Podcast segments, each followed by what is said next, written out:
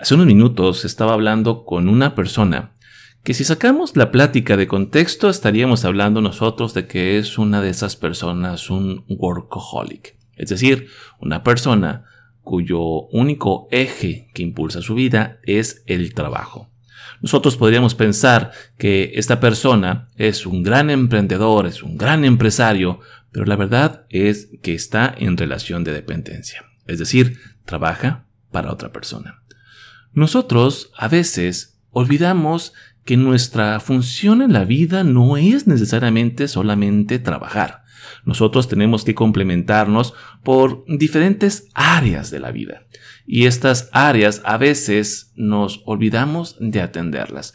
Tenemos áreas, por ejemplo, como la salud mental.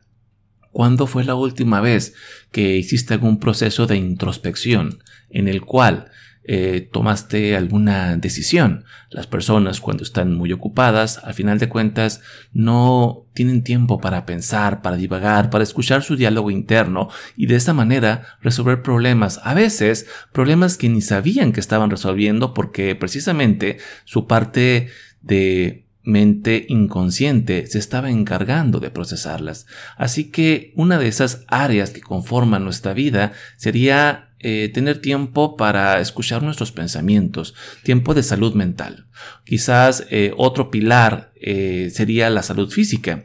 Las personas, de una u otra forma, pues deben de hacer ejercicio, tienen que tener cierta actividad. Dicen por ahí las personas que hacen ejercicio liberan endorfinas y de alguna manera las endorfinas, bueno, pues son parte de la felicidad en sí. Algunas personas eh, tienen un área de vida que va de la mano de la espiritualidad y eso les da centro a su vida. Tenemos también nosotros personas que se complementan nutriendo su mente, es decir, eh, leen libros, escuchan videos, escuchan documentales y de alguna manera están nutriendo eh, su vida gracias a una vida intelectual. Y por supuesto, la vida en pareja. Nosotros estamos diseñados para ser individuos de manada. Es decir, una persona que no tiene interacción con las personas, una persona que está aislada, eventualmente empieza a estar un poquito loquito, ¿verdad? Entonces, las personas no funcionan bien cuando están aisladas y, por supuesto, la vida en pareja da mucho centro a la plenitud de las personas. La paternidad es sin duda otra área de vida que y que más allá de eso le da propósito a muchas personas. Son los propios hijos, el propio legado que estamos dejando, la que nos da a nosotros nuestro por qué y para qué, para pasar una gran cantidad de horas en nuestro trabajo o para exigirnos siempre un poquito más allá. Por supuesto, también los amigos para muchas personas eh, son un tema importante y siempre ven la manera de estar en contacto con ellos. Es verdad que conforme va pasando nuestra vida, vamos perdiendo cada vez más amigos o van resaltando aquellos que realmente son amigos reales. Por ahí en alguna ocasión leí que pasando los 40 años, tú deberías de tener al menos cuatro amigos. No hablo de conocidos, hablo de amigos de verdad.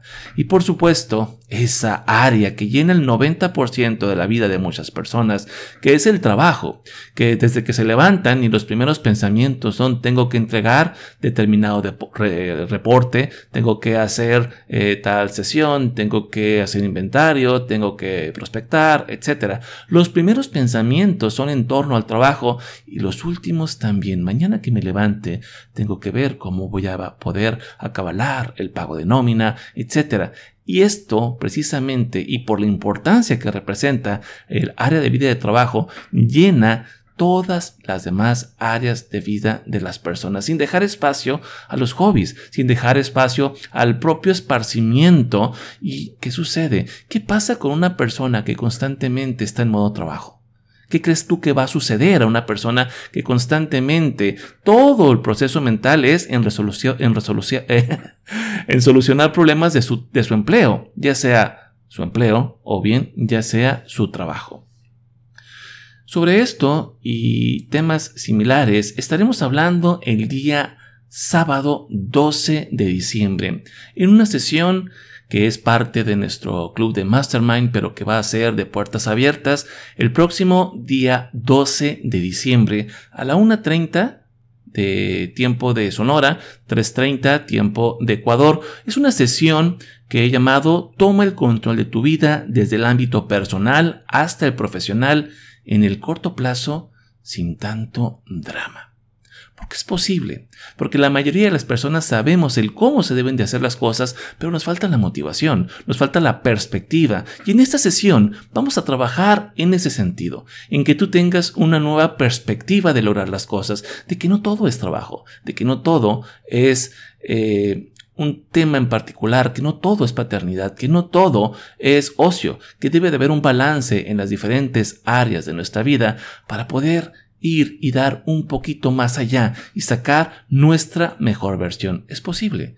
Y en esta sesión vamos a charlar sobre eso. Así que no tienes nada que perder, asiste y sin duda te vas a llevar una nueva perspectiva. Nos vemos el día 12 de diciembre. En la descripción está el vínculo para que te registres en nuestra sala de Zoom. No esperes más, hazlo justo en este momento. Nos vemos el día sábado. Se despide desde la antesala del desierto de Sonora tu coach amigo, Carlos Omar Figueroa López. Nos vemos. Inscríbete ya.